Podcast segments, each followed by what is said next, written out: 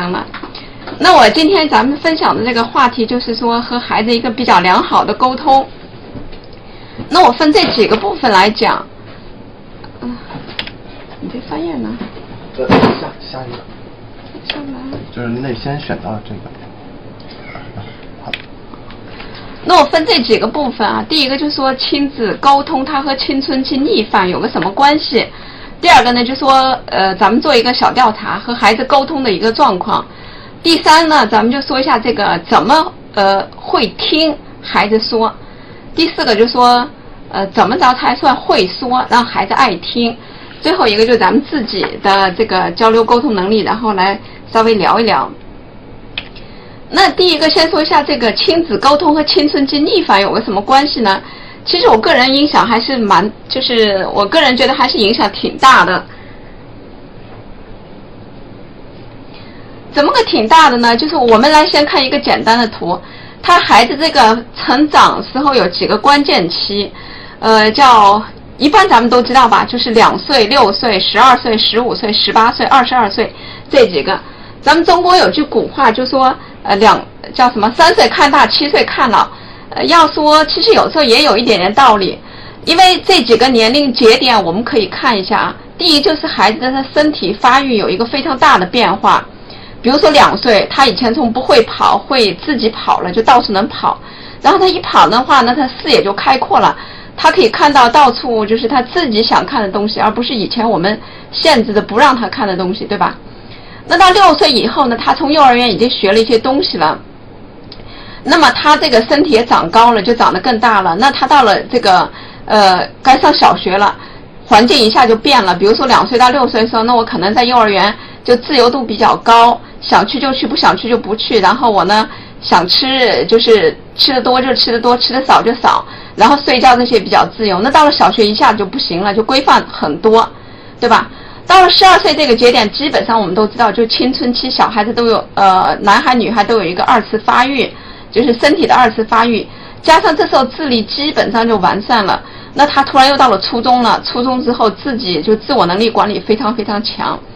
那到十五岁这个点呢？咱们就知道了，是吧？呃，十五岁这个点基本上就是青春期一个早期形成，然后到十八岁和二十二岁，在这几个点上呢，每一个都是他的社会环境有了一个比较大的变化，就社会环境变化了，然后导致了这个就是孩子加上他智力的见识也发生了很多的这个变化，加上他身体的影响，所以他有几个多的，就我们说呃会造成他。呃，咱们说的突然的三观，就比如呃叫世界观是吧？价值观、人生观，它都会有一定的定型。那在两岁到六岁，一般来说，基本价值观就是咱们家长就是在家庭就养成了。那到六岁到十八岁这个在学校期间呢，就三个教育部分嘛，学校这部分呢，帮我们就把孩子这个呃世界就是叫世界观是吧？基本上就养成了。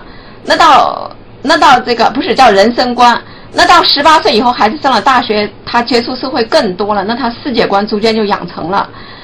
那这时候呢，我们就说青春期的逆反呀，实际上不是就说不是他突然出现的，是一个我们讲是有一个十年的养成期。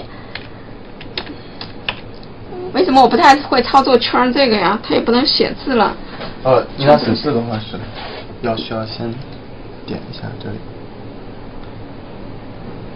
然后选颜颜色，啊，就先用先用红色的。啊，好的。那就比如说，我们有一个这个孩子，他呃有文章说，孩子的这个青春期是有十年的一一个养成期，他不是说今天想来突然来的，到了十五岁他突然就跟咱们不说话了。那其实是他在早期的时候啊，我们给他言传身教所留下的一个，就慢慢呈现出来这个表象，它是一个结果，而不是一个现象，就是。呃，不是我们说他自然到了那个年龄就来了，是他这十多年前积累来的。那既然知道这个亲子沟通，他在言传这个方面非常非常重要，可能直接导致到这个青春期。呃，这里我不知道有没有十八岁以上的和六岁以下的。那十二岁到十五岁这个年龄段，我们可以觉得孩子基本上就是，多数孩子都会有青春期的一些表现，比如说，呃，严重的他可能跟咱们家长就是话不多。或者甚至于就是跟你拧着来，你说东他偏说西。那么不严重呢，你有可能也是不耐烦了，就是不爱听我们说了，或者以前咱们觉得乖宝宝，现在早就不乖了，这么一个过程。那现在咱们来看看啊，亲子沟通说我们真的是不是会？其实我自己也是啊，经历了很多这个磨，就是磨合，慢慢的现在我觉得跟我家孩子沟通还是蛮畅通的。但是在他十二十五岁的那一段我其实也是很难受的，经常就是说不到一起。那我也揣摩了很多，到底是为什么？我们先来做简三个简单的测试，呃，就看看我们跟孩子沟通是在什么层次上。因为第一个，我们先看看，就一般你要叮嘱孩子的时候，孩子回答是哪些？有的他可能就会说的是啊，好啊，有有的就说知道了，有就嗯，就好像是似是而非。有的孩子他就直接说行了，知道。然后最后特别严重的我见过，那孩子说你烦不烦？都说了好几遍了，有没有这样的回答的？其实。我觉得各种可能都有，是吧？然后那个第二个就是说，我们再做再做一个小题，就是咱们叮嘱孩子的时候，看孩子有什么呃回应。呃，一般说我们叮嘱了他的事情，比如说你今天早上冷啊，天气冷，你要穿个衣服，你戴上什么口罩，像北京雾霾。那有的孩子就说，哎，他就听你的了；有的就是左耳进右耳出，你说你的，我就不理你。然后有的孩子呢，就说你说让我多穿，我反倒故意少穿。就有故意逆反这种真实是存在的。那第三种就是第三个题，就孩子常和我们说到的话题，咱们自己可以回想一下，就每天和孩子回来那点时间，吃饭那点，睡觉那点时间，还有周末，他一般和咱们聊什么呢？有的孩子可能聊吃喝玩乐多，有的时候聊学习的多，有的时候就说朋友的这个事儿多，有时候还和妈妈说一下心情，就我今天可能不愉快了，北京到底怎么把我影响了，可能还会说这些。那咱们都简单做一个题，然后判定一下。那如果做完了，咱们就看一下啊。其实我们说一般和孩子交流呢，大概就是，当然咱们大人交流也是，一般来说分为这五个层次。五个层次最简单的就是咱们说日常招呼，就我们彼此见了面会说啊吃饭了吗？今天天气真好啊什么的。然后还有一种就说明事实，就比如说我刚喝圈吧，我就跟他说我听不见声音，那怎么办呢？传下来说啊，我赶快帮你把生意搞定，这个就是一个说明事实这个层次上，那我和圈儿的关系就比较近一点了，对不对？那下一个层次呢，就更高级的，就是我可以和圈儿讨论问题。圆圈我说，那初三物理，你看是个，只是孩子们怎么学才能学得更好？那从咱们家长的角度，怎么能帮助到孩子学习物理这个事儿，对吧？那我就跟圈儿是讨论一个这个看法。那还有交流感受，比如说我就可以说，哎呀，初三孩子现在他们压力很大呀，到底怎么办？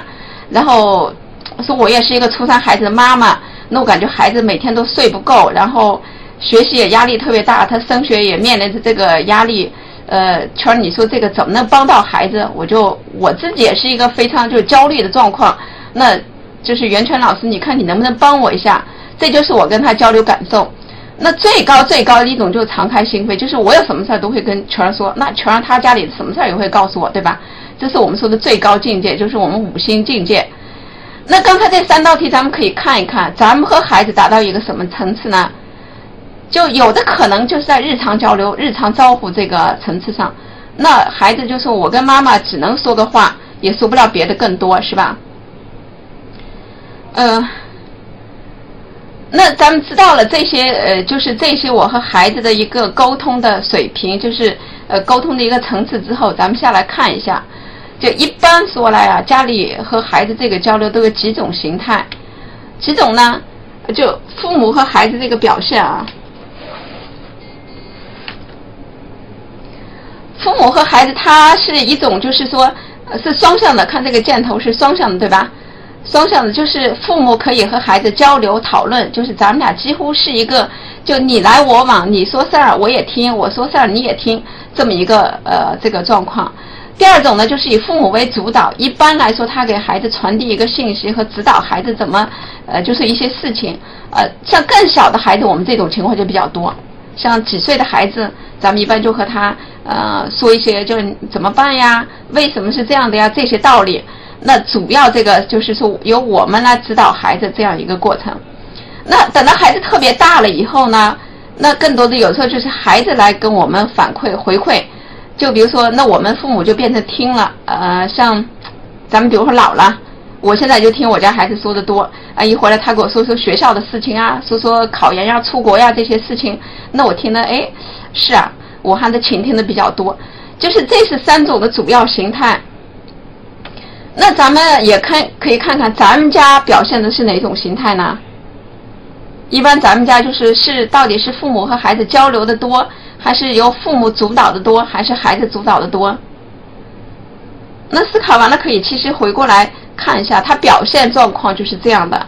我们表现出来第一种就是说，家里有一种是权威型的，就是父母的地位大概高于孩子的地位。怎么说高呢？呃，回头想一想，在家里和孩子怎么说话，我觉得就能感觉出来。比如说，最多的就是用这种提问的口气，用命令的口气。以前我自己啊，就跟我家孩子，我回想了一次，有一次时候上他上高中了，他突然有一次跟我说：“妈妈，你跟我说话从来都是就在问我问题啊！”我突然警觉了一下，是真的吗？哎，我仔细想一下，可不就是吗？早上起来问他：“呃，你今天早上吃什么呀？你几点到学校啊？你今天都什么课呀？”回来了，然后问他：“你今天那个学校累不累呀？然后都留了多少作业呀？什么时候写完呀？赶快睡觉不？”都是这种提问的。然后要不就是命令的，就说：“哎呀，赶快去写作业吧。”这样的，他跟我说了以后，我就特别警觉。我思考了一下，还真是这种情况比较多，就说好像跟孩子呃说话的这个百分之八十都是有一种带问号的这样的一个。然后我就特别警觉，警觉了以后，我就尽量的注意的克服和改。那第二种呢，是我们比较常见的，就说父母和孩子比较平等，对吧？这种常用的语气就是一种是设问，就不是提问。虽然都是问，但是它不是像刚才那种，就是你在类似有点质问他那种感觉。你是平平常常在问他一些问题，然后跟他表达一些观点呢，也是用这种陈述语句。那我像现在跟孩子，我一般就会呃说一个平常的话题，就不会老是带着一个问号或者带着一个叹号这样来说话了，对吧？呃，第三种呢，就是我们说的父母的讨好型，比如说溺爱孩子的那种，特别舍不得孩子的，就是这种表现的非常明显的一种讨好型。他常用的也是一种问句，但是他常用征询，就是呃求意见那种问句，然后祈使句，就一般说，哎呀，宝宝该起床了，或者说，哎呀，呃那个，那今天我们要不要吃包子呀？不想吃，去吃麦当劳好不好啊？麦当劳还不行。哎，那你说吃什么呢？就一天到晚都感觉是讨好。这种情况呢，就父母明显就是说，在家里的地位跟孩子不一样。我觉得咱们今天听这个课的，应该各种都有吧。我反正是各种情况都会有，有的时候我嗯是这种情况，是这种第一种情况；有的时候我是呃他特别小的时候我是这种情况，但是现在我和孩子基本上能做到这种情况，就是比较平等。因为我觉得他也大了以后呢，我和他就是交流就非常的呃，我也把他当朋友，他也有时候开玩笑跟我当个朋友似的，基本上我觉得能做到平等了。但这个我也是过了好多年才体会出来，以前的话他也没有跟我提出过意见，我也不知道我跟他就是以不平等态度来交流的，至少我是不太理解他心里是怎么认识我的。那等我认识了这种以后，其实后来我就琢磨一下，就琢磨一下说。我们平常应该跟孩子怎么说话？应该怎么听孩子呢？嗯，我先来说怎么会听孩子，因为我们先听才能会说。你听不懂孩子，那他说我们我们说他可能也不爱听。仔细总结了一下，其实孩子呀，他跟我们这个应该是孩子是主语啊，就是孩子他跟我们说话的目的，多数就是这三种。第一种，他来表达他的一种情绪，嗯，就。比如说这两天北京雾霾了吧，孩子他就回来跟说：“哎呀，这北京的天气真讨厌，真是受不了了。”或者有时候小的时候他就会说：“我们老师今天很烦，然后讲了一个什么课，怎么怎么的，老讲不通。”然后有时候他就会特别高兴说：“哎，今天我们班足球赢了，哎，特别好，特别好。”呃，就就会表达各种情绪。那这是一种。第二种就是他会寻求帮助，他可能不知道一些做法，就是。你比如学习上，他说：“哎呀，最近我这个单词老是记得不太好，妈妈，你说有没有什么好办法记单词呀？”或者他说：“我想去学一个骑自行车，嗯，我怎么就学会了？你来帮我扶着一点儿，等等这一类，他就属于寻求帮助的。那等到孩子逐渐越来越大的时候呢，他多的就是一种表达观点，他可能会说一些呃他认识的，比如说现在我们社会上常见的一些热点，像前两天二胎开放，最近又把那个叫婚姻呃婚姻法又晚婚这个取消假了等等这些，呃那当然还有国际的那种像前天的什么 IS 那种就是呃他也会来表达他的观点，他就说呃到底这个好还是不好。二胎为什么现在才开放？以前为什么不能开放？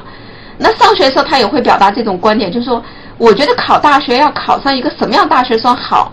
那我学习应该怎么学习？我觉得比较合理。他也会表达各种这样的观点。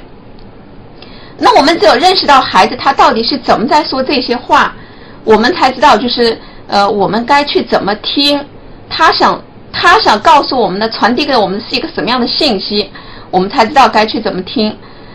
这个信息就说的是，他是想表达情绪，还是寻求帮助，还表达观点？那如果是寻表达情绪这第一种啊，我们都是三步，一定要认识孩子的这个情绪。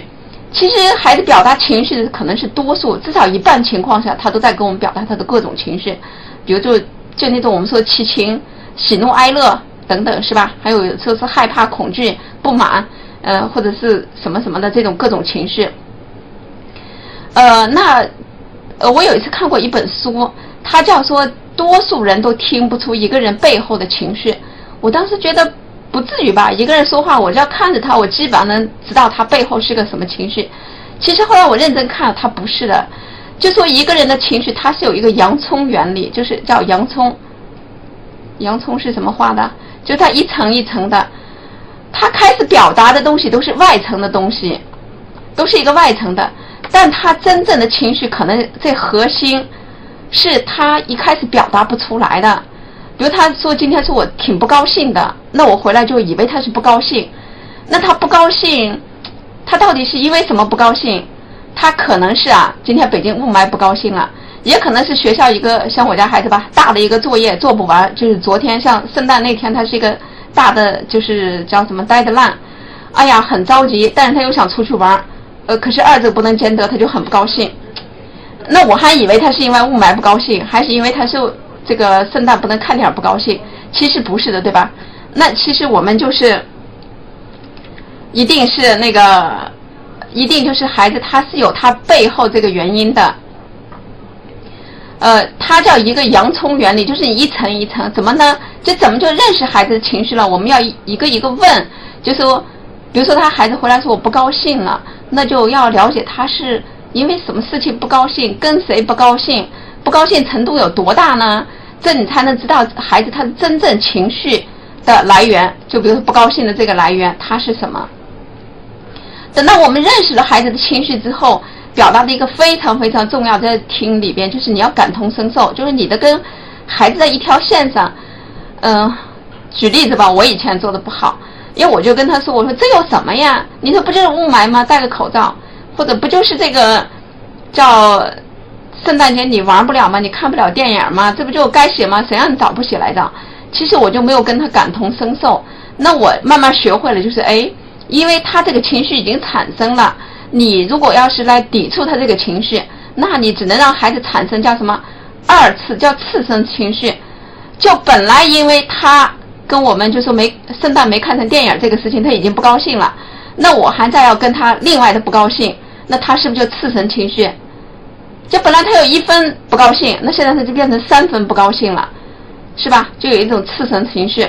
那只有什么情况呢？只有我们感同身受，就已经理解他说哦，呃，那你现在不高兴了，那怎么办呢？那我们找一个抚平情绪的办法就解决哦，就说那好了，呃，能不能妥协一下？或者你今天加快先写作业？或者说，那只能明天再去补这个电影了，对不对？这种我们才能抚平情绪。等到如果你理解孩子，他其实他的情绪给你表达出来，而不是有的人会说他表达情绪只是想我们听一听。那其实孩子的诉求远远不止这些，他其实想让我们接纳他、认同他、帮助他抚平情绪。尤其是比较小的孩子，越有这种感觉，对吧？那这是他给我们表达情绪的时候。那接下来呢，就是孩子他跟我们表达一种寻求的、寻求帮助的时候，这里边也有很多技巧。像小的孩子的时候，呃，多数人都会跟他说，他跟我们一说帮助，我们就会帮他。他说我单词记得不好怎么办？我就说那好，我给你买一个就是什么记单词的呃随身听，或者我给你买一个单词字典，我就帮助他了。其实这时候我们帮助他就没有真正的帮上，孩子他就被动的接受了你这种做法了，他也没有理解这个到底怎么办。那下一次他要求你帮助的时候，他还是不知道该怎么办，还是要求我们就是给他定，就是做决定。那比较好的呢，我们就是每次看到孩子他求我们帮助的时候，我们怎么办呢？我们先帮孩子识别问题。他举例说，他说我单词背的不太好。那我们就引导性的问他，问他什么呢？就是你觉得是怎么个不好法？到底是没有时间记，还是说我没有足够的这个，就是一些记单词的技巧，还是我就是没有相关的词典？比如说我没有随身听啊等等的。那你在一个一个引导性的问题的时候，也跟刚才这个包洋葱原理似的，是吧？你就知道孩子真真的说记单词不好，就是记单词不好，它本身。是一个问题，但是它的根本问题有可能孩子说我记单词没有时间，是这个问题。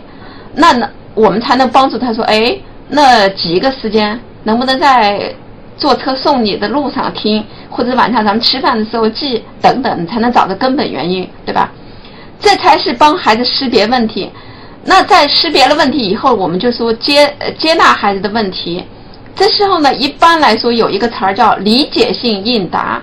就不是给他下下结论，就是我跟他交流，就是理解性的说啊，你说背单词，那你认为背单词怎么就背得好啊？呃，这种的，我们就叫理解理解性应答。如果他说我觉得我在路上根本就记不住，那我们就在想，在路上为什么记不住呢？是因为开车路上红绿灯太多，干扰多，还是因为咱们车里比如说放了个 CD 等等的？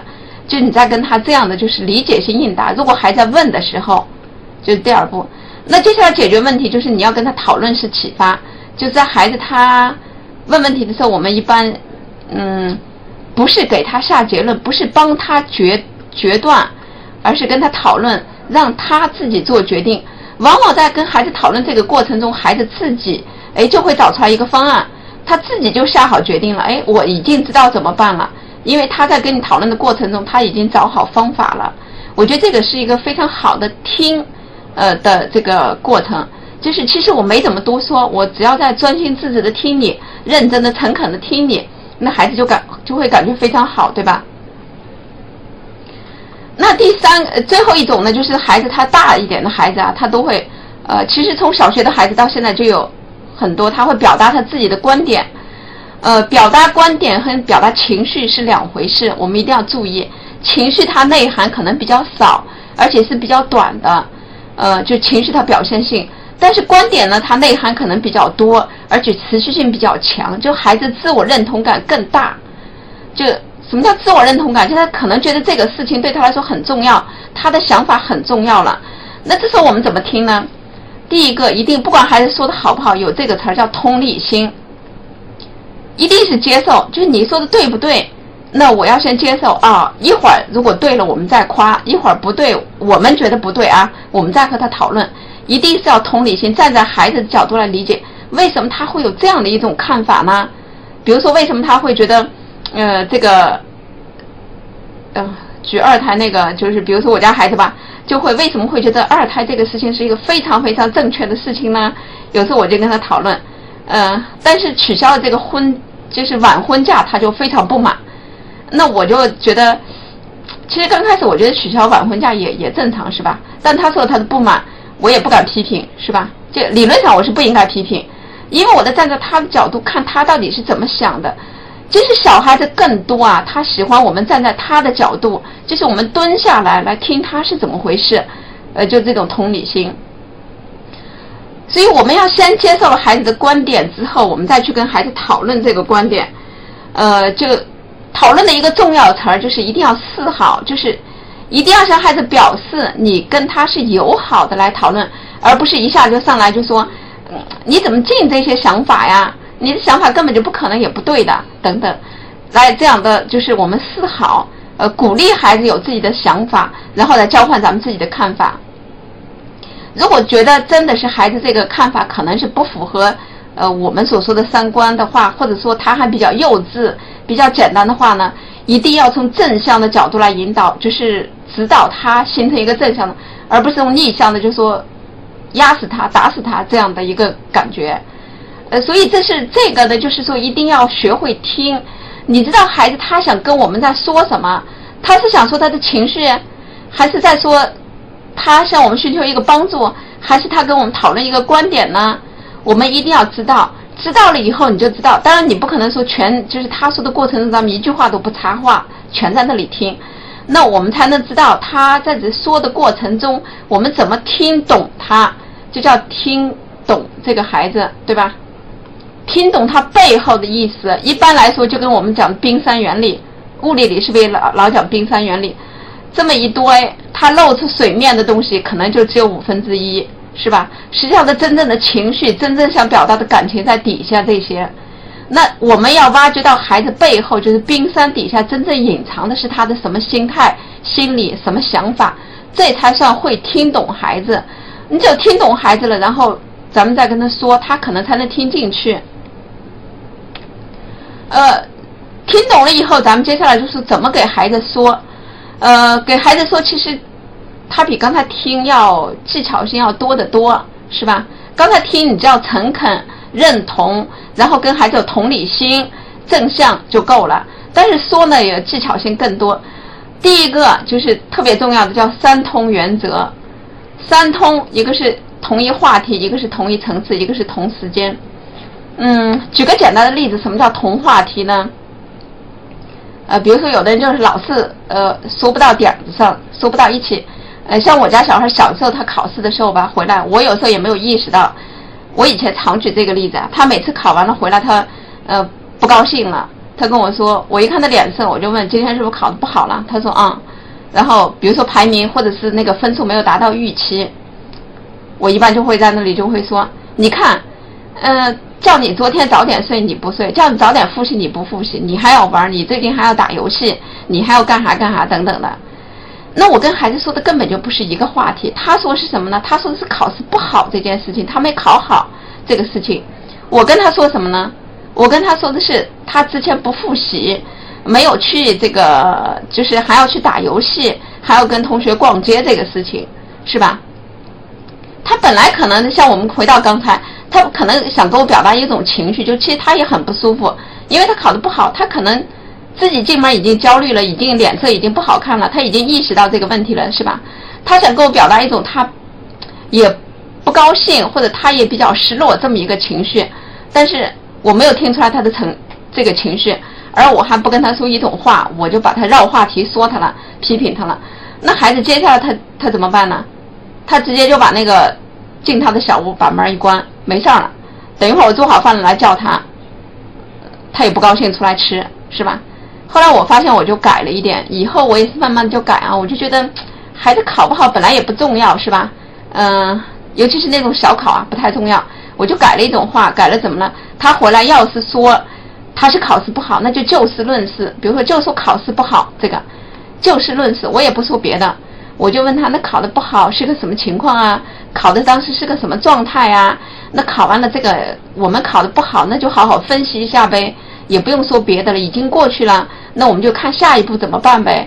我就是就事论事跟他说考试不好这个事情，那孩子他情绪就比较缓和了，他自己会主动跟你说啊，其实我可能这次课我没有好好复习，嗯，我那那我这次或者是我粗心大意了，我后边可能注意怎么办？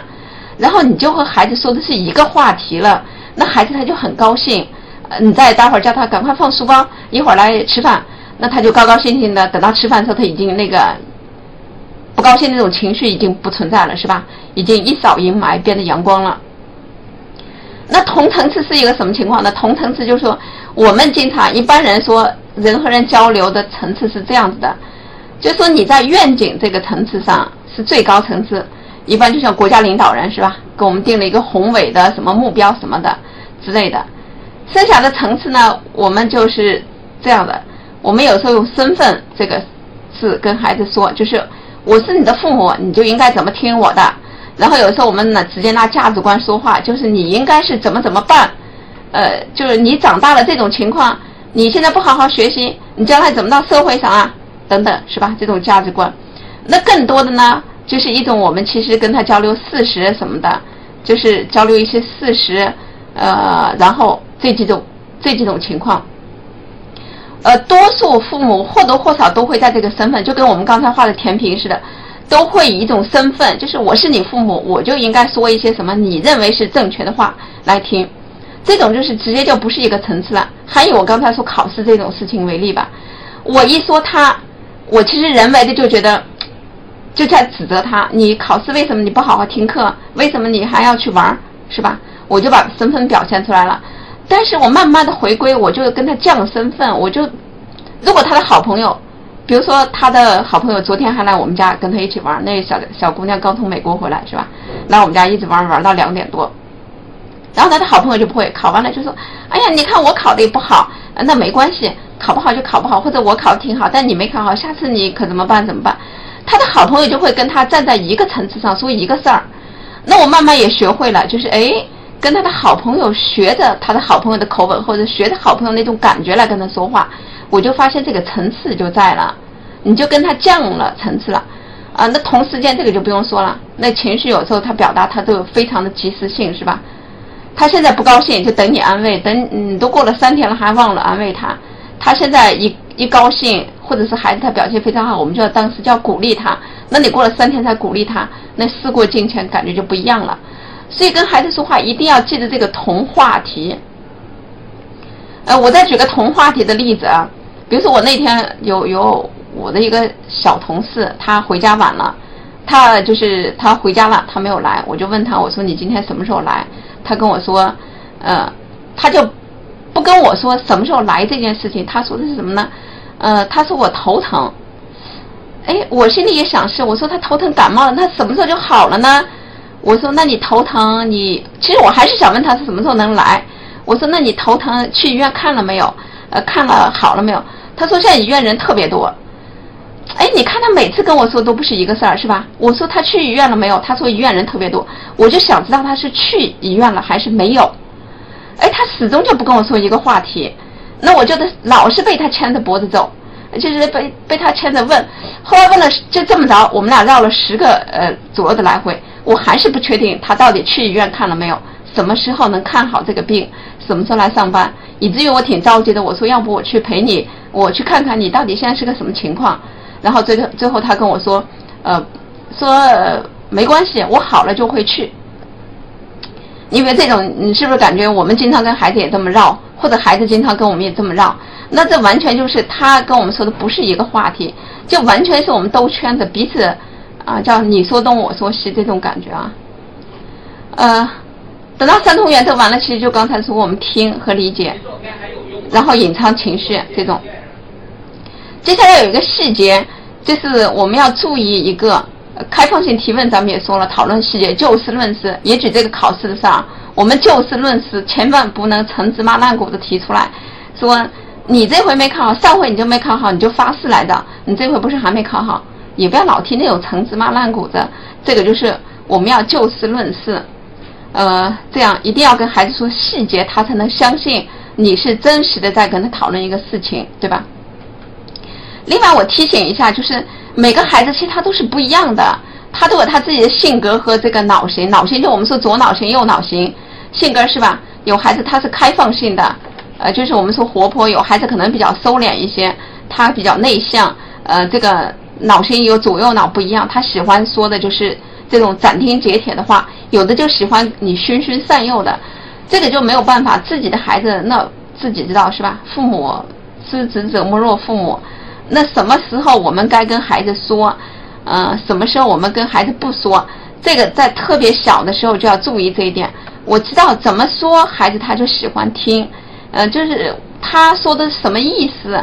呃，他就是他的话表达是什么意思？其实跟他的性格和他这个脑型也有关系。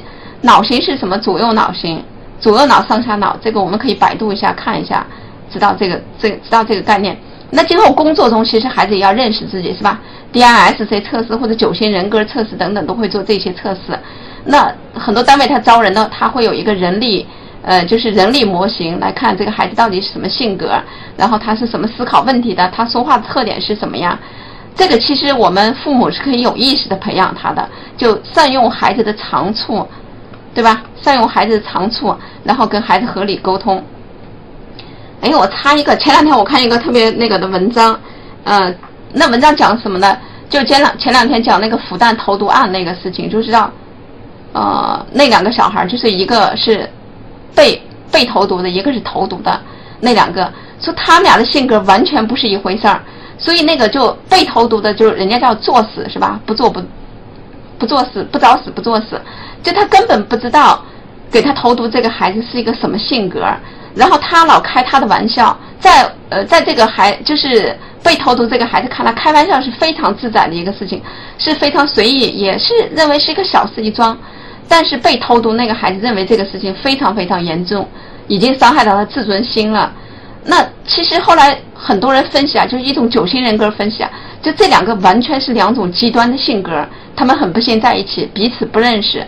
那一旦认识了以后，就发就会发现比较好，是吧？所以这个回回过来说，有时候孩子他可能在外边是呃跟同学、老师沟通上不畅，回来我们其实父母是可以理解的，理解了以后，我们可以把老师、同学的这种语言。翻译给孩子听，就是老师、同学的情绪，我们翻译给孩子。其实老师他表达的不是他不喜欢你，或者表现表达的不是那种他要责备你、不信任你那种感觉。我们要把这种感觉翻译给孩子听，对吧？所以那孩子他才会真正理解这个老师和孩子、同学是怎么认识他的，他也才理解自己。这个方面我们强调一下。另外的肢体语言、表情语言和语调、语音语调，这个咱们不用说，呃，都都知道是吧？肢体语言其实占这个说话分量的百分之五十，据说啊，国外研究，就比你跟孩子说话时候，你要搂他一下呀，摸摸头啊，那孩子都会能感觉出不一样来。还有表情，你跟他做个鬼脸啊，笑一下呀，那孩子感觉都非常不一样。语音语调，你要一叫他大名袁泉，那圈儿我估计就特别紧张，是吧？袁泉老师，如果你叫他圈儿。那他感觉是非常不一样，所以这种语语音语调也是重视的。最后这个小技巧就是，我们一定跟孩子正向说话，用正能量，就是都用肯定的语言，而不是都用否定的语言。这样一个，呃，这前面我们再重新回顾一下，就我们好好的听孩子他是什么意思，听出来那种言外之意，呃，我们再把我们所理解的表达的，然后再说给孩子。那我想有了这两个环节，孩子基本上就不会出现你说他不听，他说你听不懂，或者他说你不爱听，就基本上不会出现这种情况了，对不对？那这种我们从什么时候就要开始注意了？一定是从孩子就是，呃，两三岁，如果有小的两三岁、六七岁、七就是十一二岁这个阶段，一定要注意，在任何时候跟孩子说话都要养成一个呃比较平等，就是公平，就像家里就是好朋友似的。呃，最简单的方法就是一定要学会他跟他的朋友说话那种感觉。比如说，如果孩子说到了青春期了，他不爱跟你说，但他到学校跟老师说的很好，或者跟他的小伴儿网聊，啊，那做的很好很好，那怎么办呢？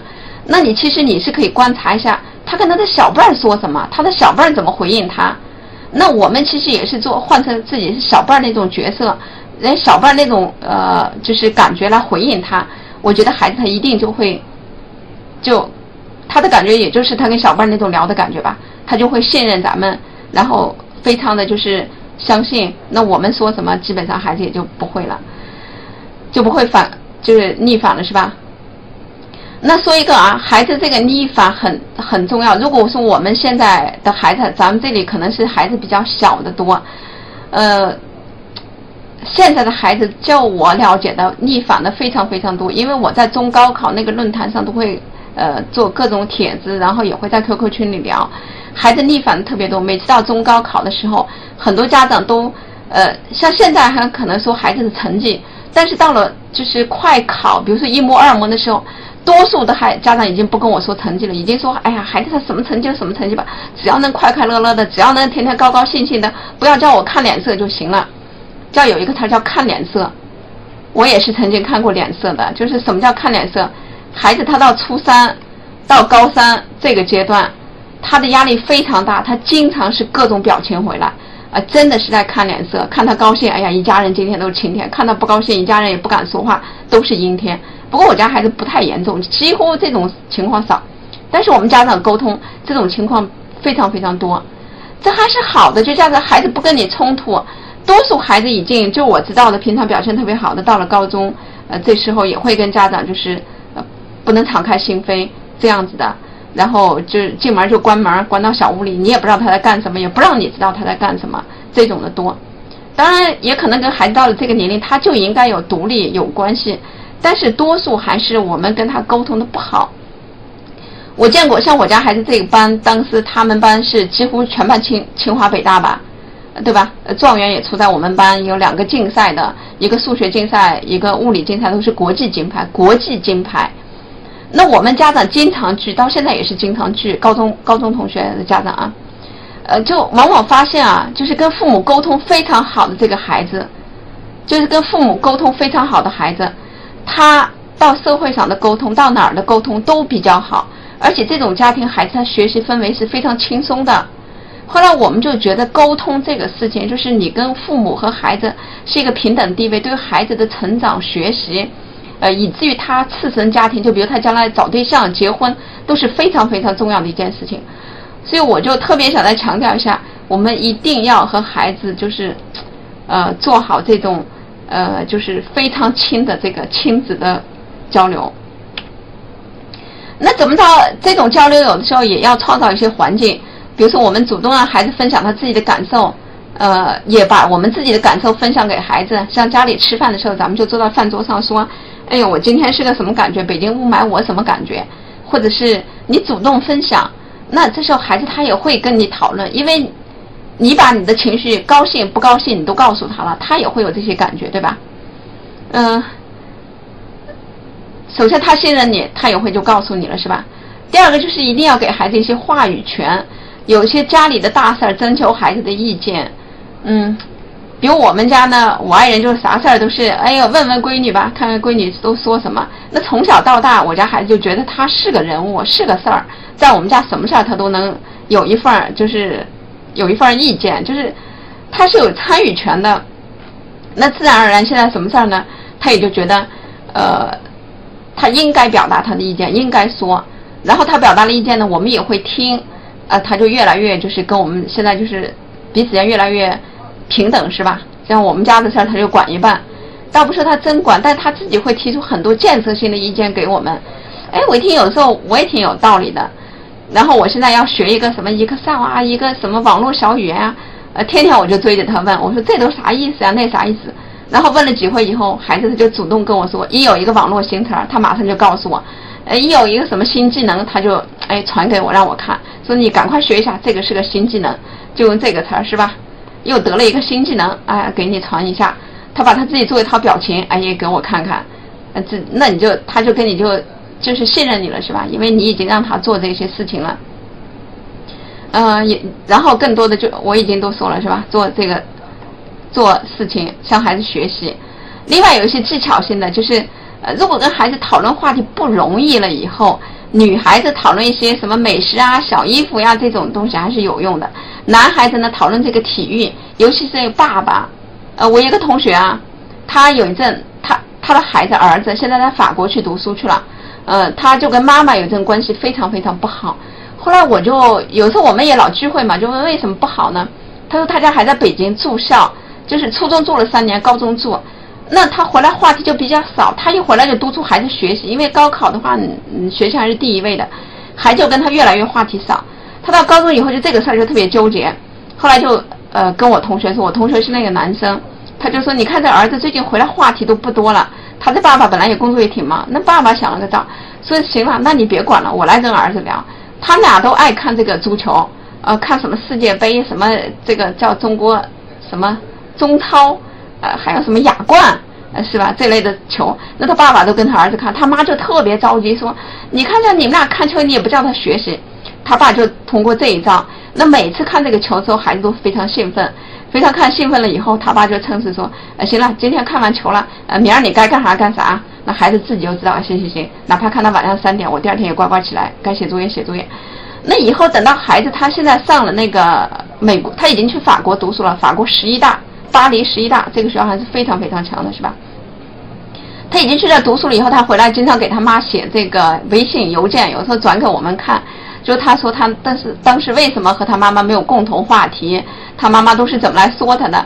他说现在我出去了，我终于知道我妈妈好了，因为给我做饭。我在巴黎，他们学校晚上没有晚餐，呃，晚上还得自己做饭。他说这个事情我就回忆我妈妈了。那这个是爸爸的一个非常好的技巧，包括我们带孩子户外啊、旅游啊等等的这种，跟孩子有共同的爱好啊等等，都是非常好的技巧。这个一定不要等到孩子大了然后再说，你等孩子十十几岁了、二十岁了，嗯，那我们再来跟孩子培养共同爱好就没有了。那小的时候我们就把这些东西都做好了，这样孩子就就比较好了，是吧？跟咱们就一一条心。那最后说一说，其实咱们父母呢，要想让孩子真正呃佩服咱们，真正打心眼里也是尊敬咱们、尊重咱们，呃，其实我们可做的事情挺多的。呃，就是你要言传身教嘛，是吧？言传身教，呃，就自己也要说多读书、多思考，你能想出来一些孩子他想不到的。就是总是我们走在孩子前面，孩子想不到的我们先想到了，孩子想到了我们比他想的高一些，呃，我们比他想的深一些，能真的来引导孩子去做这个正向思考。呃，这个就是我觉得也是咱们父母应该做的，对吧？说白了就是。学习，不停的学习，不停的读书，嗯，我我自己的啊，就是还是回到我刚才高中同学那个，就是到我孩子高中同学那些家长圈子，呃，问了一下，就是家长们基本上家里最说的最多的孩子为什么学的这么好，基本上都是书，嗯，几乎没有人不提到这个书，就是我要多读书，包括父母多多读书，有时候我们在群里会讨论你们读了什么书，相互推荐一下。呃，然后他这两天如果有人说我在看《芈月传》，哦，那群里就会说哦，还看《芈月传》。那对看电视我们让看是吧？但是看电视的背后，大家就会讨论那些历史，然后把那些一堆历史书翻出来，真正讨论一堆历史。我觉得这种氛围就带给孩子的是一种，就是他看《芈月传》，然后还要导出来他对一个历史的认知，对这个历史的就是了解，对社会的认识等等这样子的。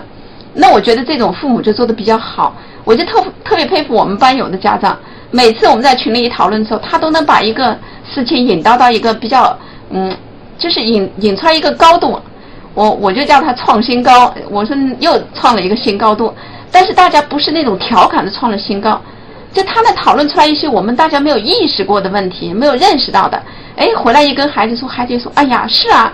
你看看《芈月传》，看了半天，就看他那个热闹劲儿了。其实他背后有一些什么什么东西，现在怎么借鉴，他就会讨论，跟你讨论的比较深刻，是吧？这也是我跟我们班家长学的。呃，然后刚才是正确认识孩子不用说了，还有一些技巧我们也不用说了。另外，我觉得个人就是特别好的一点，就我自己呀，就是从工作中能迁移很多，就学别人长处，从工作中能迁移很多这个思路来。什么叫学别人长处？像我一看我们班那个家长群，我就会跟他们说，最近有什么新高度没有？就类似这这种词儿，就不停的相互之间学习，那交流。我们已经孩子都现在上大四了，那还一直在交流各种的，呃，就是包括孩子学习的、成长的，像现在孩子，呃，就是那种情感问题呀，那现在考研呀、出国啊、就业呀等等各种问题，我们还都会交流。其实我也会从中学到、看到很多我不知道、本来我没有意识到的东西。一个人他天生的思考能力可能是局限的，尤其是你固化思维，是吧？固化思维。但是你跟别人都接触以后，别人他能激发你很多这个思维，就我们叫的，呃，火花碰撞那种激发你，给你很多启发。哎，你再结合自己的思想的话，你就会想出来很多很多。那每当我和孩子有了这些小摩擦或者有。不当的时候，我一般也在我们群里问，哎，我说最近这个跟孩子好纠结啊，他这么压力这么大，或者他什么事儿老不高兴，呃，你们家都什么问题呀？那他们就多数都会回应你说我们家可能也这样，那我心里就平衡了，是吧？或者他说，哎呀，其实怎么地怎么地一下，他孩子就不了，哎，我就学了很多招，嗯，我，就就是我今天比如说给大家聊的这些招，很多其实都是我跟别人学来的。那还有从工作中迁移一些，工作中一些思考方法，我们都可以迁移过来。呃，最后一个我们就说，其实父母呢，真的，嗯，把自己放成跟孩子一样平等的位置，那是最好的位置。这样孩子他才会比较舒服，我们也会比较舒服。这样的，不用前三十年我大，后三十年你大这种感觉了。那我今天呢，就是时间我看也到了，我和咱们就分享就这些。最后一个，我们一定要扫这个码，扫这个码，然后做一个交流。就是我们科学家长观呢，会根据大家后台提的这些问题留的言，然后来整理下一次的话题。呃，所以大家一定要扫码做评价，包括呃我们有什么想法意见，对老师讲的什么就是感觉，一定要来扫码做一个交流啊。大家扫码扫码，记得啊！呃，瑞大师完了都给扫码，我呢一定要给个面子给扫码啊。另外呢，我在呃就是分享两个群，因为我们海边新增了一个化学群，新增了一个化学课。那化学课呢，对初三的孩子来说是一个定位是呃尖子班是满分，就中考满分。呃，详细情况可以加这个 QQ 群，叫四六六六九六八七八这个 QQ 群记一下，然后来。海边这个化学还是就非常值得期待的。这个小老师他是从北大毕业的，我们还是非常值得期待的。那对初二的学生呢，也开一个超长群，马上要做选拔。这个目标是为了今后的化学竞赛，为了高考自主招生、呃保送这样一个来做的。那么这个初一、初二的学生呢，可以加这个群，就是二二八幺零三七五四这个群。那我们再推荐一个个人博宇，就你们说的六，这个很多人可能知道。如果已经没有加过他的群的呢，一定要加。他呢，呃，是在关于青春期孩子的叛逆亲子，他有很多很多文章，在他这个 QQ 空间里，我们加了就可以看。他对孩子了解层次非常深，他自己本来也不大，也是个孩子，但我觉得他聊的已经了解的很深了。然后他文章更新频次呢也特别勤快。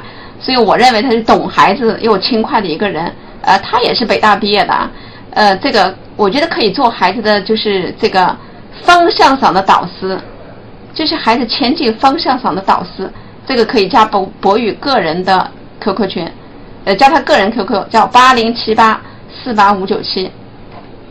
那我们再提醒一下，扫码来评价，扫码评价。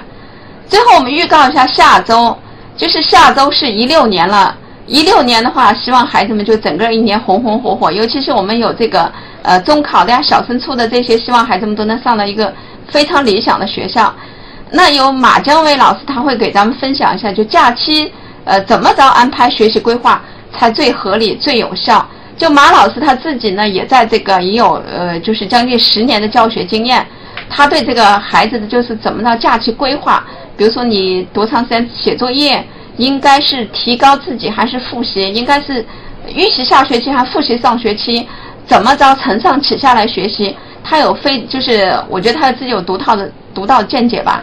呃，对大孩子小孩子来说，寒假这个都是我们不能浪费的一个假期，因为在这个假期上，有可能你就弯道超车超过去了，也有可能你就不小心就是落后了等等的。所以我们下周一定要来记得听一下这个，马上就要放假了嘛，孩子这个假期。